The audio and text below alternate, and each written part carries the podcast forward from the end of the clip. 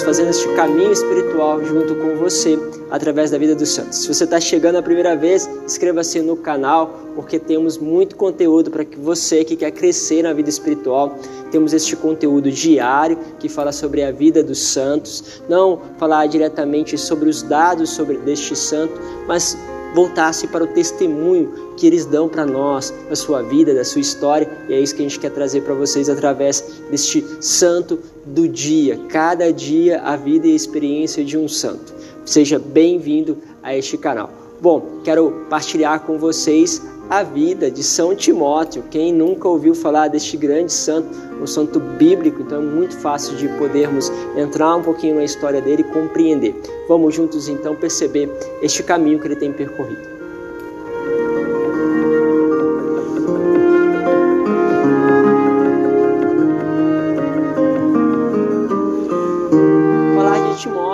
É falar também de São Paulo. Eles estão muito interligados, principalmente porque conhecemos Timóteo a partir das cartas de São Paulo. Ele endereçou muitas cartas a ele e também o seu nome é repetido por 24 vezes ali no Novo Testamento. Uma figura exemplar de testemunho de fidelidade à palavra de Deus, fidelidade também a São Paulo, que o cativou, que o instruiu, que o colocou dentro do cristianismo. Ele tem uma família onde a sua mãe é de origem judaica e o seu pai é de origem grega, sendo pagão. Por isso ele recebe os ensinamentos da sua avó e da sua mãe.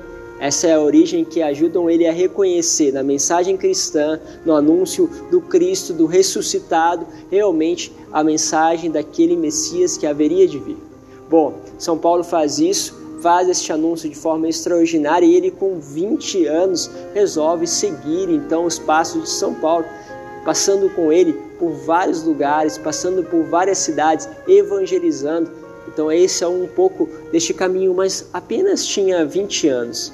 É interessante pensarmos que a partir deste momento, não são somente a questão de idade, a questão de idade ajuda-nos na experiência mas a profundidade com a qual nós aderimos à palavra que nós escutamos pode fazer com que os nossos poucos anos de caminhada se tornem extraordinários.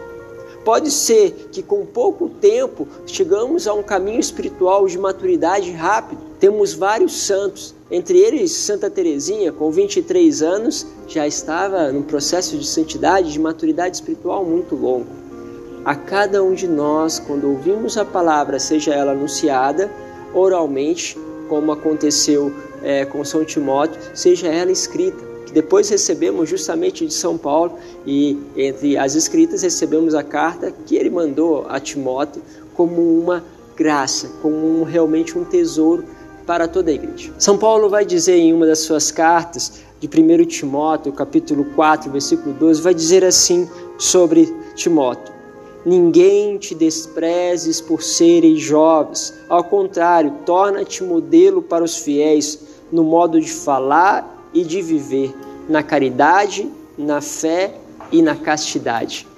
Olha só, ele já coloca ali os traços, porque ele era jovem, mas você precisa se tornar exemplo. Isso vale para todos nós. Muito mais do que aquilo que nós carregamos pela nossa idade, muito mais que talvez seja a nossa experiência é o modelo, como eu falava agora há pouco, como nós aderimos à fé que ouvimos, porque podemos ouvir a homilia diária todos os dias, ouvir todas as histórias do santo, mas se isso não adere, se isso não entra, não penetra, se isso não torna-te fé, caridade, e isso não se torna modelo para viver também uma vida casta em todos os sentidos, não somente no sentido sexual, mas uma vida casta no sentido de estar íntegro, inteiro nas escolhas que você faz, não dividido entre as coisas do mundo e as coisas da igreja, não com realmente reflexões que te levam a uma vida superficial, mas uma vida por inteiro. Por isso, Viva, viva bem aquilo que Deus está te pedindo. E ainda ele acrescenta na primeira carta aos Coríntios, capítulo 4, 17. Eu vos enviei Timóteo, meu filho muito amado e fiel, olha a expressão de São, São Paulo, fiel no Senhor. Ele vos recordará as minhas normas de conduta, tais como as ensino por todas as partes e por todas as igrejas. Por quê? Porque Timóteo não só é vai ler, vamos dizer assim, as cartas de São Paulo. Não só vai, ele escuta e ele também vai ver como São Paulo vive essa conduta. Por isso, é, Timóteo passa por várias cidades. Algum, alguns documentos falam que ele realmente ficou preso também em Roma com São Paulo por dois anos.